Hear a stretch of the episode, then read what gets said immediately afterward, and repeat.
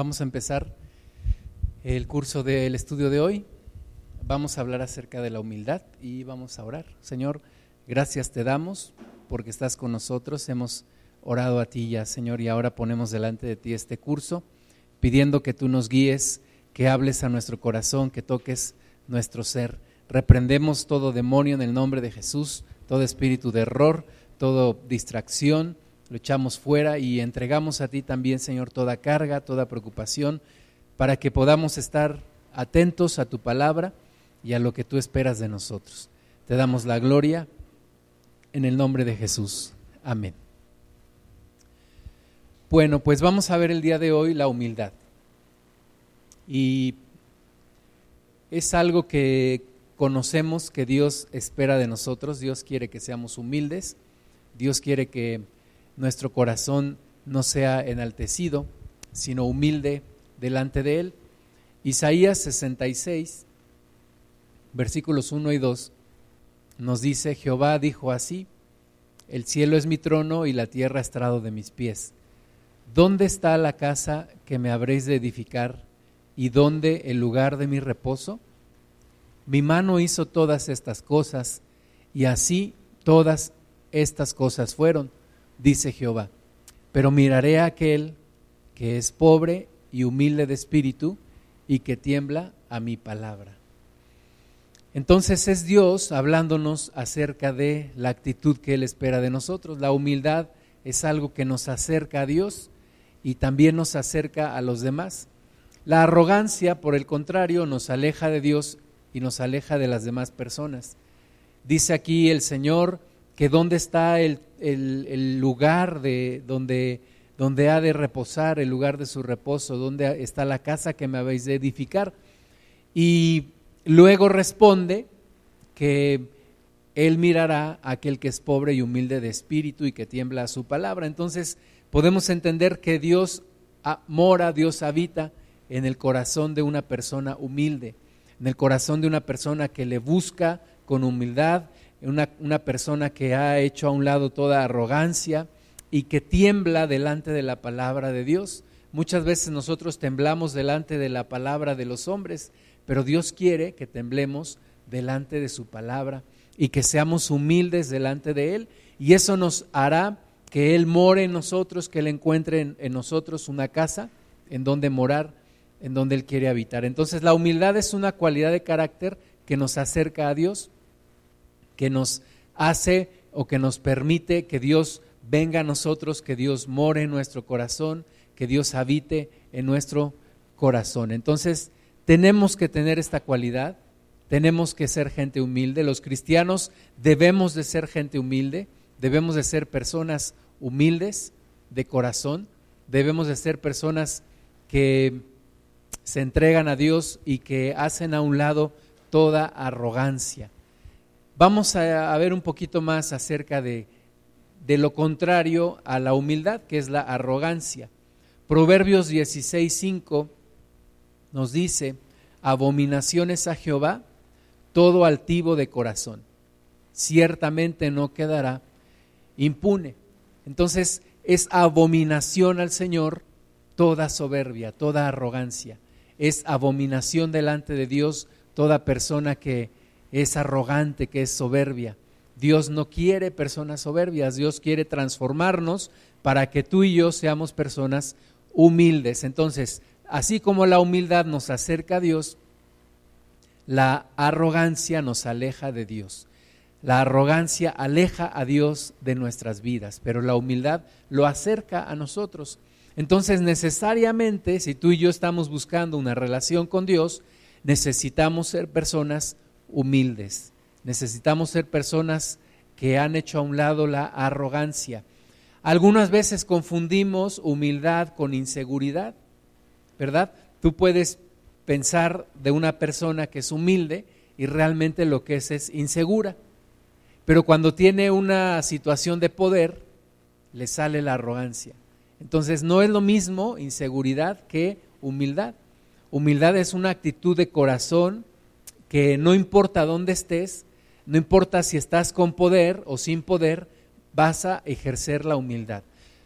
¿Verdad? Una persona, por ejemplo, que tiene gente a su cargo, vamos a decir en un trabajo, y que maltrata a la gente a su cargo, pero que con su jefe es aparentemente humilde, pues realmente no está siendo humilde, porque cambia su forma de ser.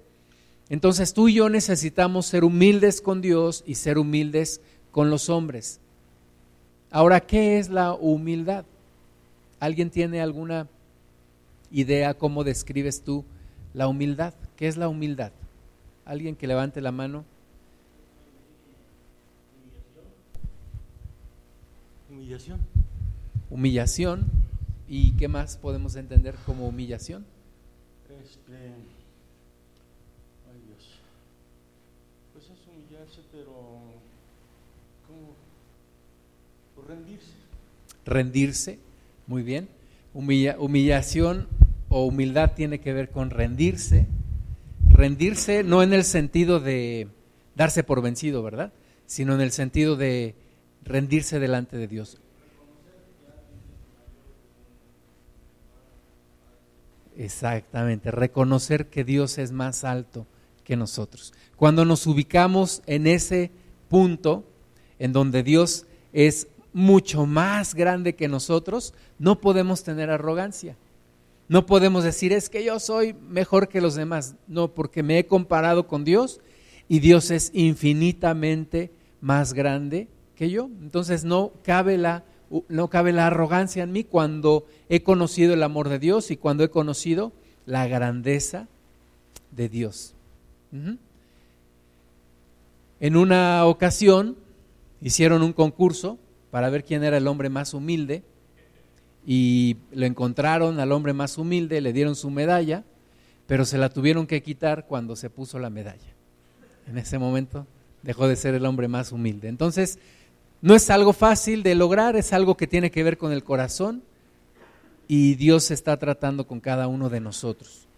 Una de las cosas que Dios más trata contigo y conmigo es la arrogancia para hacernos humildes.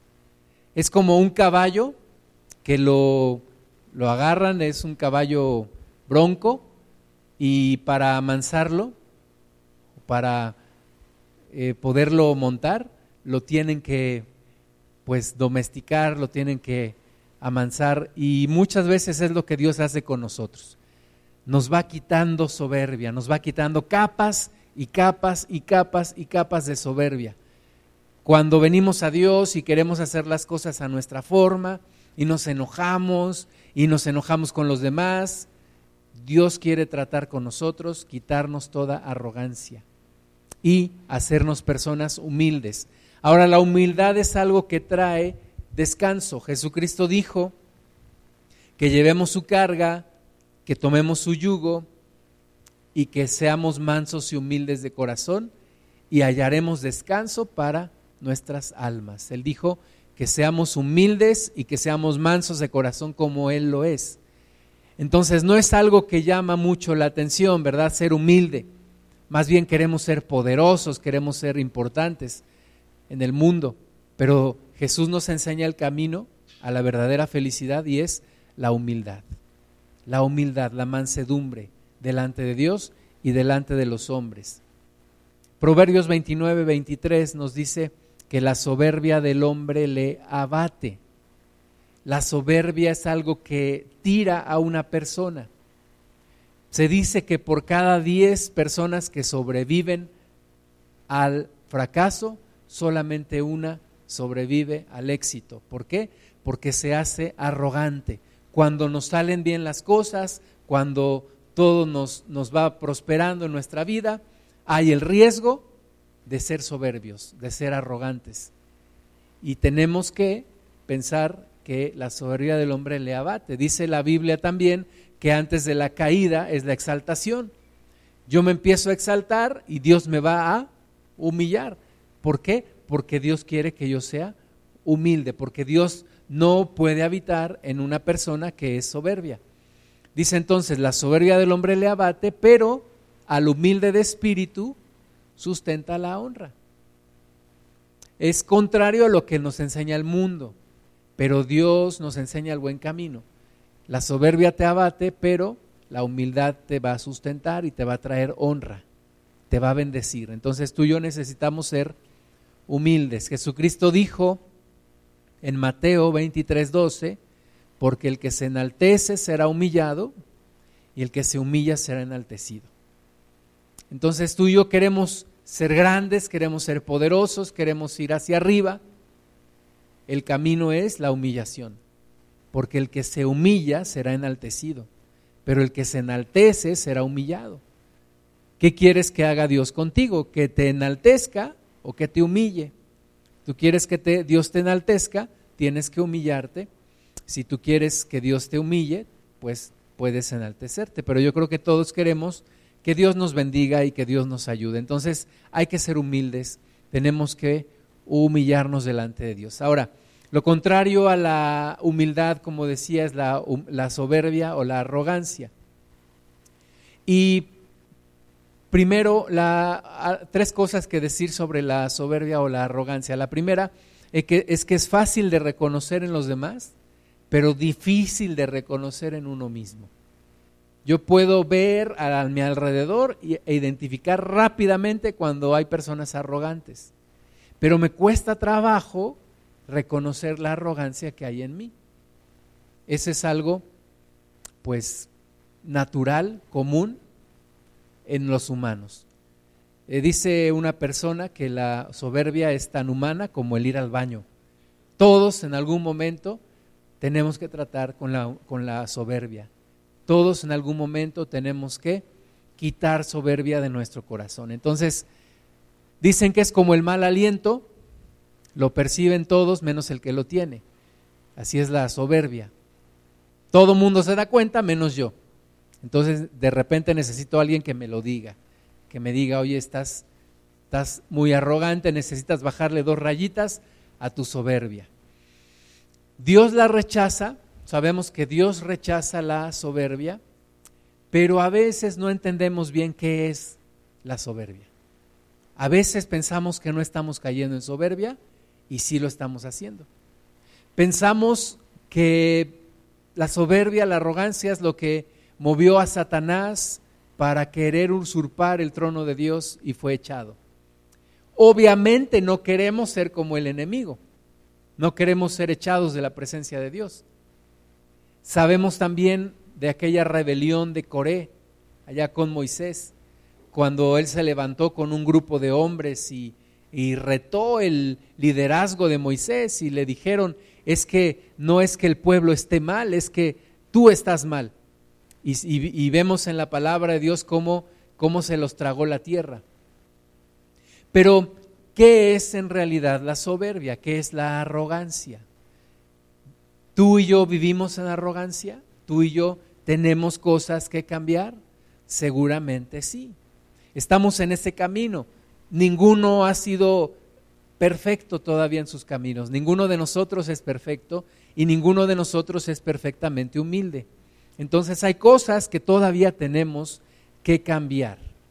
Vamos a ver algunas citas y vamos a, vamos a regresar al, al tema de la arrogancia para entender qué es un poquito más, qué es la arrogancia, si ya estamos de acuerdo en que es algo que no queremos, es algo que no deseamos, es algo que a Dios no le agrada, pues vamos a entender qué es. Romanos 12:3 primero dice, digo pues que la gracia, por la gracia, perdón, que me es dada, a cada cual que está entre vosotros, que no tenga más alto concepto de sí que el que debe tener sino que piense de sí con cordura, conforme a la medida de fe que Dios repartió a cada uno. Entonces ya nos habla aquí de un concepto que cada uno de nosotros tiene de sí mismos. Tú tienes un concepto de ti misma o de ti mismo, yo tengo un concepto de mí mismo. Pues dice la palabra de Dios que no tengamos más alto concepto del que debemos de tener de nosotros mismos, sino que dice aquí, piense de sí con cordura. Tú y yo necesitamos pensar con cordura acerca de nosotros mismos. Es decir, con prudencia, cuidando lo que yo pienso de mí mismo. ¿Verdad? Cuando yo pienso que soy el mejor, que soy indispensable, que sin mí las cosas no se hacen, que yo soy más importante que los demás, que yo valgo más que los demás, etcétera, estoy cayendo en algo que a Dios no le agrada. Todos hemos tenido una posición en nuestra familia, ¿verdad? Cuando éramos niños y algunos de nosotros tal vez tuvimos una posición de, sobreprotección o de favoritismo. A lo mejor tú fuiste el favorito de tu casa. Y eso te ha hecho pensar que eres más importante que los demás. Eso te hace pensar que tú debes de tener un trato especial. Y eso es pensar de uno mismo más allá de lo que debe de pensar. O a lo mejor tuviste el lugar menos favorecido en tu casa con tus papás. Fuiste el que más maltrataron. Y ahora piensas que por lo tanto la vida te está en deuda. Y tú estás luchando por ser alguien y por, y por sobresalir. Bueno, también tienes un problema porque estás pensando de ti más allá del concepto que debes de tener. ¿Cómo debo de pensar de mí mismo? Pues dice aquí que debo de pensar de mí mismo conforme a la medida de fe que Dios me dio. Es decir, debo de pensar de mí mismo conforme al concepto de Dios, como Dios piensa de mí. No soy el mejor, pero tampoco soy el peor. No es que yo sea tan grande, pero tampoco es que yo no valgo nada. Debo de pensar de mí como Dios piensa de mí. Amén.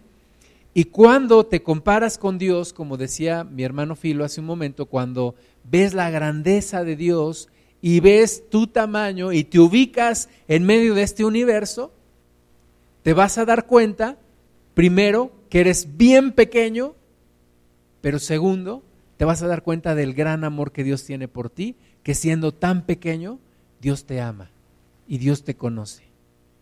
Eso trae un equilibrio en, en la vida. Eso trae un equilibrio en el corazón. Cuando yo me acerqué al Señor Jesús, yo, yo viví mucho en el autorrechazo, yo me rechazaba a mí mismo. Pero hubo un momento en mi vida cuando me fui del otro lado del péndulo y empecé a ser una persona mucho más arrogante. Entonces, cuando Dios empezó a tratar conmigo en esa área, ahora lo que busco no es estar en ningún lado del péndulo, sino eh, pensar de mí conforme a la medida de fe que Dios me dio. Pensar de mí, de mí mismo, con el amor que Dios me tiene, pero también pensando en que yo no soy el protagonista de la historia, en que yo no soy más valioso que los demás, en que yo estoy llamado a amar a los demás. Es algo que debe de tratarse en el corazón y que Dios quiere tratar en tu corazón y en el mío. Dios quiere cambiar nuestro corazón. Cuando dices es que ya no voy a ser egoísta y voy a ver por los demás, pero te duele darle a los demás, hay algo que arreglar en el corazón. Cuando dices está bien, ya no voy a ser arrogante, voy a, voy a permitir a los demás que hagan las cosas y te empieza a doler en tu corazón, necesitas pedirle a Dios sanidad, porque hay algo mal en ti hay algo mal en tu corazón. La arrogancia, hermanas y hermanos, leímos que abate al hombre. La arrogancia es algo que nos hace sufrir mucho, muchísimo. Cuando una persona quiere tener el lugar central siempre, eso le va a hacer sufrir muchas veces, porque se va a dar cuenta que no es así. Yo no puedo ser el centro de atención a donde quiera que voy. Y cuando lo logro, a lo mejor soy el jefe de un grupo de personas, obviamente, y tengo a mi alrededor gente que me, que me, que me alaba, que me hace lambisconerías. Me voy a sentir bien, pero cuando yo me doy cuenta que solo lo hacen porque soy su jefe, me voy a sentir terriblemente mal. Entonces, la clave está en sanar el corazón, sanar el corazón, restaurar el corazón de toda arrogancia. Y volvemos al punto reconocer lo pequeño que somos comparados con Dios. Tengo que reconocer, comparado con Dios soy pequeño, pero a la vez me lleno de gozo porque Él me ama, me conoce siendo yo tan pequeño y me ama. Por eso el apóstol Pablo dice que no se gloriará de ninguna cosa, solo de una, en la cruz de Cristo. Es decir, que siendo Dios tan grande y yo tan pequeño, Dios me ama, Dios me conoce y Él me ama. Amén. Una de las cosas que nos hace arrogantes es cuando pensamos en los logros. Cuando decimos, soy muy bueno porque he hecho todas estas cosas. Soy muy bueno porque he logrado tal y, tengo una familia y soy el mejor padre y soy el mejor esposo y vemos y contamos nuestros logros. Pero vamos a ver algunas cosas acerca de esto, acerca de las bendiciones y de los logros. Primero, Santiago 1.17 dice, que toda buena dádiva y todo don perfecto desciende de lo alto, del Padre de las luces, en el cual no hay mudanza ni sombra de variación. Santiago 1.17. Entonces, toda buena dádiva desciende de lo alto. Toda bendición viene del cielo. Toda bendición viene de nuestro Dios. Entonces, no puedo yo tomar crédito de eso que tengo. No puedo tomar crédito de la casa que tengo, o del auto que tengo, o de la familia que tengo, o del trabajo que tengo. Porque toda buena dádiva, ¿de dónde viene, hermanos? Del cielo. Desciende de lo alto, del Padre de las luces. Entonces, no hay nada que yo tenga de lo cual me pueda sentir orgulloso absolutamente nada. No hay nada que yo tenga de lo cual yo pueda decir, es que esto lo tengo porque soy muy competente, porque soy muy talentoso, porque soy muy valiente. No. Dice que todo viene de, de, Dios, todo viene de lo alto, todo desciende de Dios. Entonces, no tengo de qué sentirme importante, no tengo de qué sentirme arrogante. Primera de Corintios 4:7 dice, porque ¿quién te distingue? ¿O qué tienes que no hayas recibido? Y si lo recibiste, ¿por qué te glorías como si no lo hubieras recibido? Dice la palabra de Dios, nos pregunta, ¿qué tienes que no hayas recibido? Absolutamente todo lo hemos recibido. ¿De parte de quién? De parte de Dios. Hay gente que dice, es que a mí nadie me ha regalado nada. Todo lo que yo tengo es obra de mi trabajo. Todo lo que yo tengo es porque yo me he aplicado. No, dice la palabra de Dios, todo lo que tú tienes es porque lo has recibido. Hay gente que, que dice, yo por qué voy a dar gracias a Dios cuando voy a comer. ¿Qué gracias a Dios ni qué nada? Es mi trabajo me lo ha dado. No, Dios te lo ha dado. Si tú no tuvieras salud, no podrías haber trabajado. Si tú no hubieras tenido la oportunidad de estudiar o la oportunidad de que en ese trabajo te abrieran las puertas, tú no tendrías ese trabajo. Entonces, absolutamente todo, hermanas y hermanos, lo hemos recibido de Dios. La pregunta es entonces, como dice aquí Pablo, ¿por qué te glorías como si no lo hubieras recibido? ¿En qué tomas tú tu vanagloria en qué te, eh, en dónde te cabe tu orgullo o tu satisfacción si todo lo has recibido de Dios. Pues cuando pensamos así, empezamos a echar fuera de nosotros toda arrogancia. Cuando en lugar de decir esto es porque yo me he aplicado, he sido bueno, he tenido suerte, ¿cuánta gente dice es que he tenido suerte? No, no, no has tenido suerte. Dios te ha bendecido. La suerte no existe. Es Dios el que te ha bendecido. Entonces, hermanas y hermanos, les comparto una, una, definición de soberbia que me gustó mucho. Soberbia es tener satisfacción en los logros o en el éxito.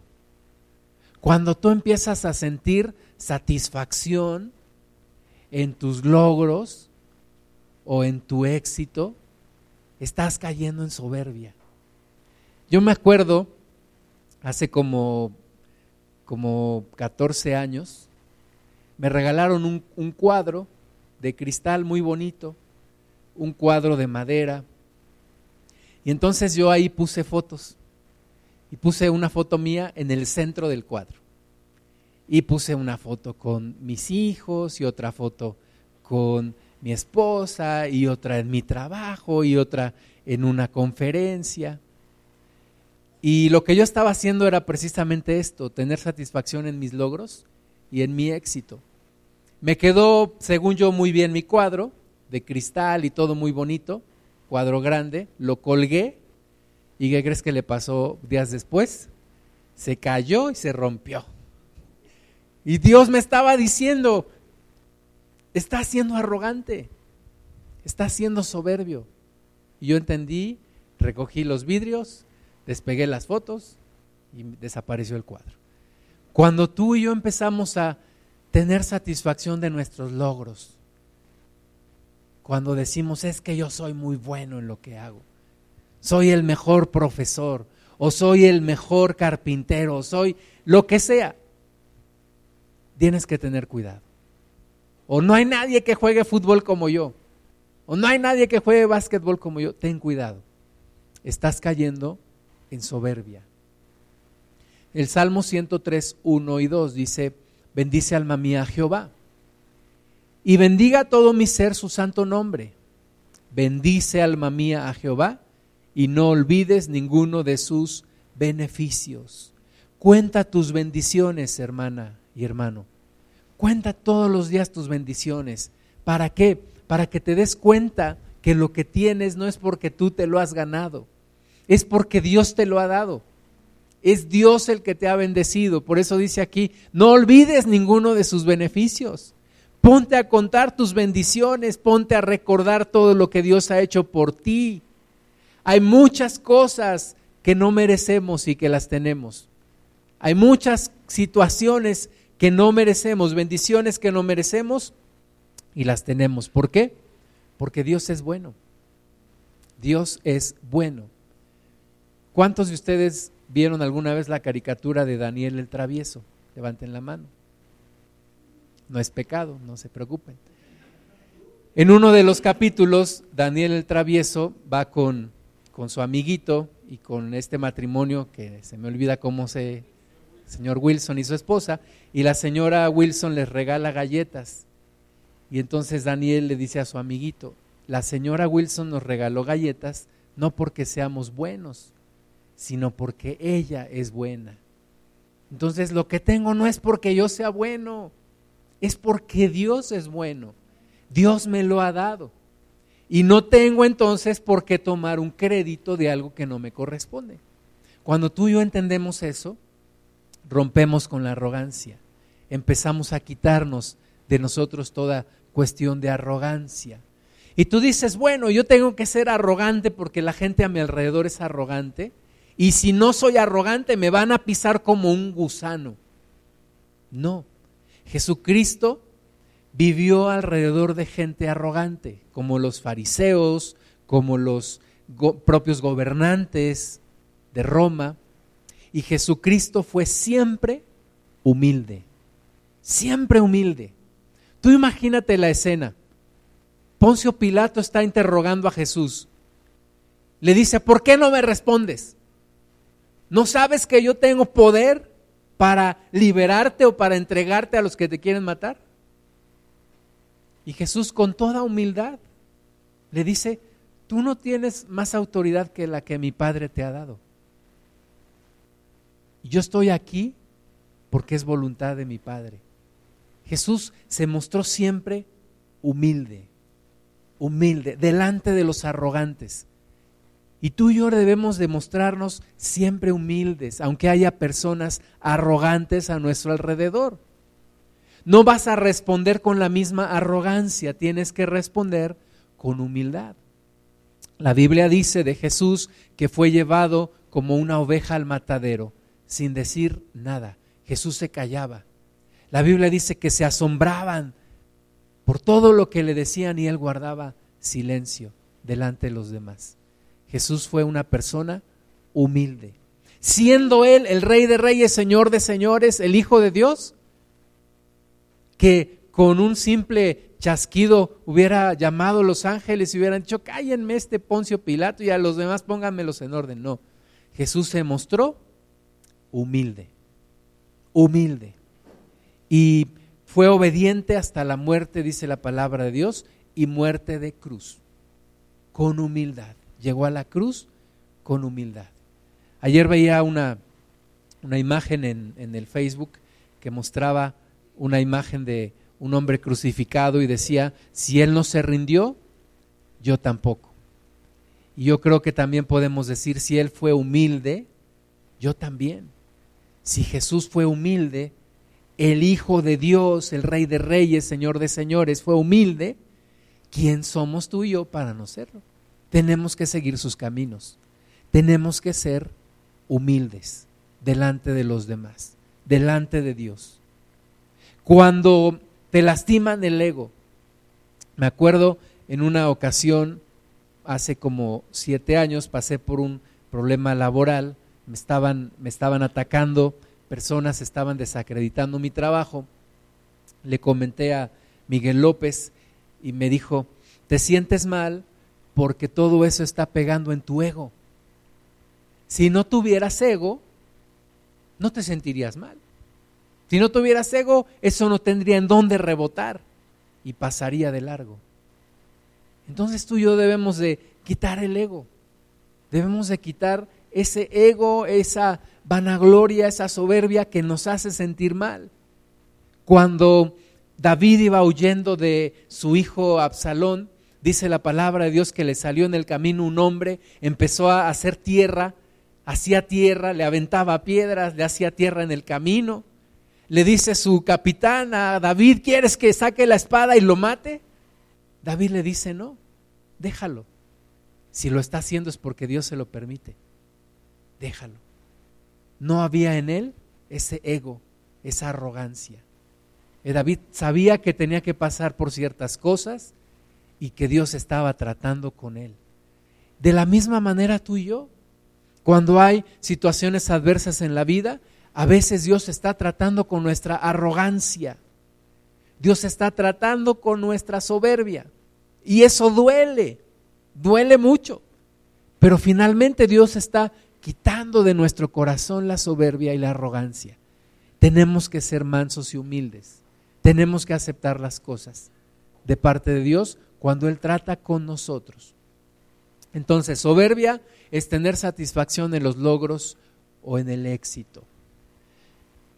David en otra etapa de su vida pecó con soberbia delante de Dios. Vamos a ver primer libro de Crónicas, capítulo 21, los primeros 12 versículos.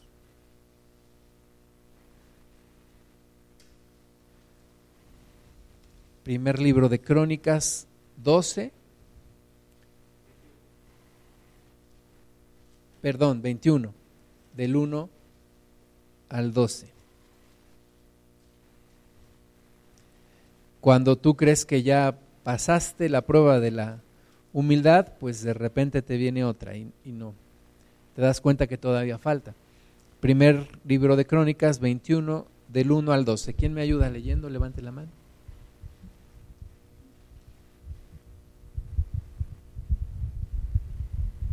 Pero Satanás se levantó contra Israel e incitó a David a que, a que hiciese censo de Israel. Y dijo David a Joab y a los príncipes del pueblo, Id, haced censo de Israel desde Berseba hasta Adán, e informadme sobre el número de ellos para que yo lo sepa. Y dijo Joab, añada Jehová a su pueblo cien veces más. Rey, Señor mío, ¿no son todos estos siervos de mi Señor? ¿Para qué procura mi Señor esto? Que será para pecado a Israel. Mas la orden del rey, mas la orden del rey pudo más que Joab. Salió por tanto Joab y recorrió todo Israel y volvió a Jerusalén y dio la cuenta del número del pueblo a David.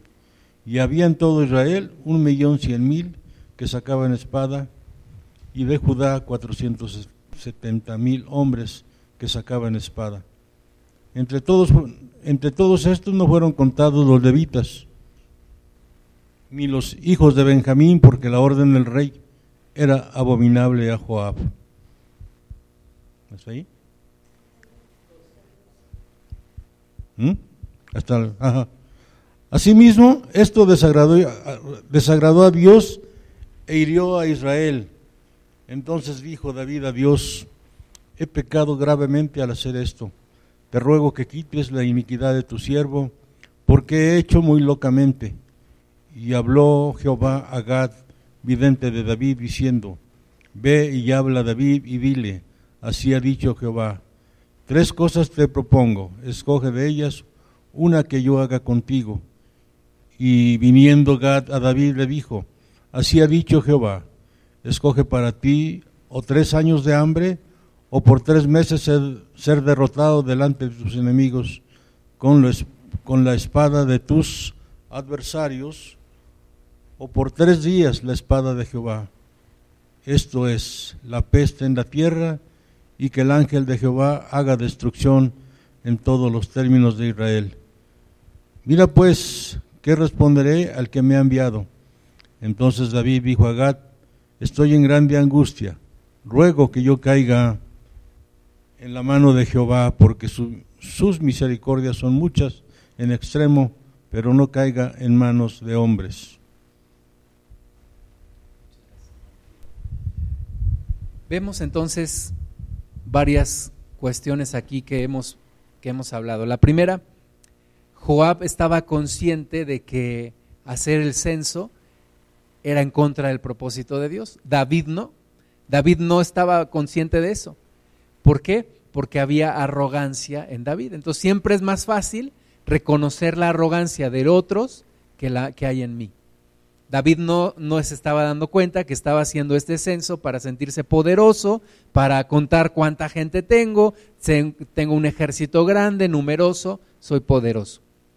Y van a gloriarse de sus logros. Entonces, eh, Dios trae castigo no solamente a David, sino a todo el pueblo. Entonces tú y yo debemos tener cuidado. Cuando menos lo esperamos es cuando nos ataca la soberbia. Cuando las cosas van bien, especialmente, hermanas y hermanos, es cuando más cuidado debemos tener con la arrogancia.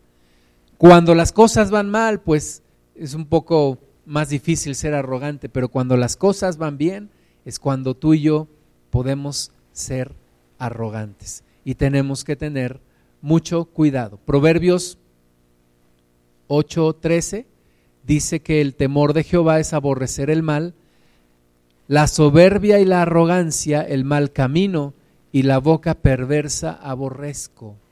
Dios aborrece la soberbia y la arrogancia. Tú y yo queremos la presencia de Dios, debemos de quitar toda arrogancia de nuestra vida. Vamos a ver un, un ejemplo más de una persona que vivió en arrogancia, el rey Nabucodonosor. Nabucodonosor, rey de Babilonia, un imperio que dominó gran parte del mundo conocido en su época. Conquistó muchos pueblos, conquistó muchas tierras, era poderoso, era grande su imperio. Y eso le hizo caer en soberbia. Vamos a ver el libro de Daniel, capítulo 4, del versículo 28 al 34. Daniel 4 del 28 al 34. ¿Quién me ayuda levantando la mano?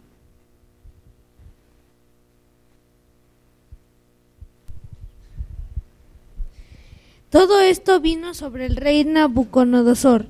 Al cabo de doce meses, paseando en el palacio real de Babilonia, habló el rey y dijo, ¿No está ¿No es esta la gran Babilonia que yo edifiqué para casa real con la fuerza de mi poder y para gloria de mi majestad? Aún no estaba la palabra en la boca del rey cuando vino una voz del cielo. A ti se te dice, reina Nabucodonosor, el reino ha sido quitado de ti, y de entre los hombres te arrojarán, y con las bestias del campo será tu habitación, y como a los bueyes te, te apacentarán y siete tiempos pasarán sobre ti, hasta que reconozcas que el Altísimo tiene dominio en el reino de los hombres y lo da a quien él quiere. En la misma hora se cumplió la palabra sobre Nabucodonosor, y fue echado de entre los hombres y comía hierba como los bueyes, y su cuerpo se mojaba con el rocío del cielo, hasta que su pelo creció como plumas de águila y sus uñas como las de las aves. Mas al fin del tiempo, yo, Nabucodonosor, alcé mis ojos al cielo, y, y mi razón me fue de vuelta, y bendije al Altísimo, y alabé y glorifiqué al que vive para siempre, cuyo dominio es sempiterno y su reino por, por todas las edades.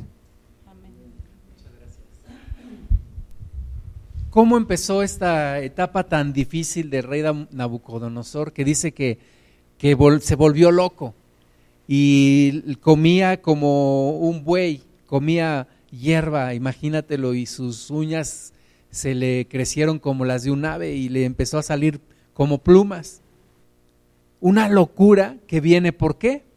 Porque él dice, no es esta la gran Babilonia, ¿verdad? Si hubiera podido tener ese mapa ahí en su oficina, me lo imagino, diría, ay, no es esta la gran Babilonia, vean toda la gloria de Babilonia que yo edifiqué para casa real, con la fuerza de mi poder y para la gloria de mi majestad. Se estaba vanagloriando teniendo una satisfacción desmedida en sus logros y en sus éxitos. Y eso es donde hay que tener cuidado. Cuando decimos, es que no hay quien haga las cosas como yo, es que no hay quien, mira todo lo que he logrado, mira todo lo que he hecho. No. Después de esa locura, Nabucodonosor se arrepiente y reconoce y bendice al Dios Altísimo y dice, y le alabé y le glorifiqué al que vive para siempre y cuyo dominio es sempiterno y su reino por todas las edades. Es decir, Dios es verdaderamente el que recibe toda la gloria. Dios es el que merece toda la gloria, no nosotros, no nosotros. Dios no quiere que tú y yo recibamos la gloria porque nos volveríamos locos nos volveríamos, nos hace locos, nos vuelve locos la, la gloria. Por eso toda la gloria sea para Él. El, el, Señor no tiene problemas de soberbia ni de arrogancia. Que toda la gloria sea para Él. Que siempre toda la gloria se la podamos dar a nuestro Dios. Dice el hermano Wayne, todo para su gloria y todo por su gracia. Todo por su gracia y todo para su gloria, ¿verdad? Es Dios el que debe de recibir toda la gloria, no tú ni yo. Salmo 138, 6, porque Jehová es excelso y atiende al humilde, mas al altivo mira de lejos. ¿Quieres que Dios te reciba? Sé humilde. ¿Quieres que Dios te escuche? Sé humilde humíllate delante de Él, reconoce que Él es el Señor. Aún en el ministerio, hermanas y hermanos, no debemos vanagloriarnos. No debemos decir es que yo predico muy elocuentemente. Es que, o a veces cuando estamos escuchando una predicación, oh, eso yo ya lo sabía. No, eso Dios ya me lo había revelado desde hace muchos años. Eso para mí es palitos uno. ¿Verdad? ¿Qué estamos haciendo? Arrogancia. Oh, no hay nadie que ore, debías de ver cuando yo modero, la iglesia se mueve. No, cuando yo toco la batería, deberías de ver. No, que a Dios sea toda la gloria, toda la gloria a Él. Amén. Y tú y yo nos gocemos porque Él nos ama.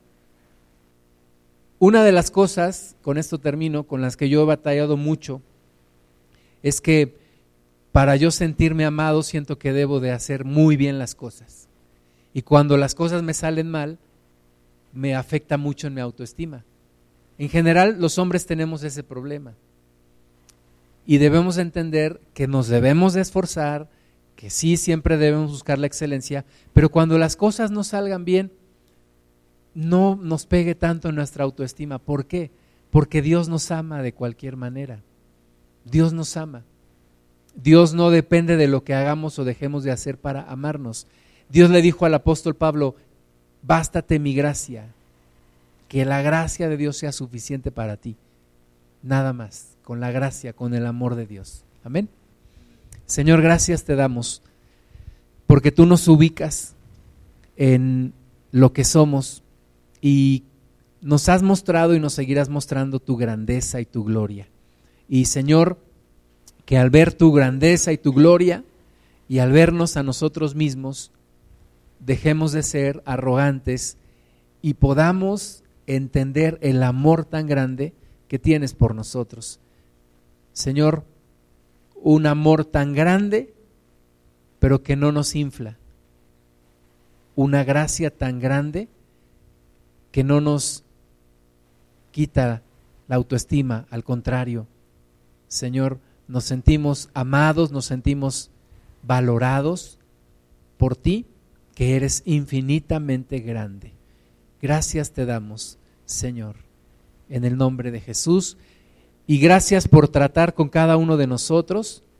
Te pedimos que sigas tratando, Señor, personalmente con cada uno de nosotros, haciéndonos más y más como Jesús, varón humilde, manso de corazón.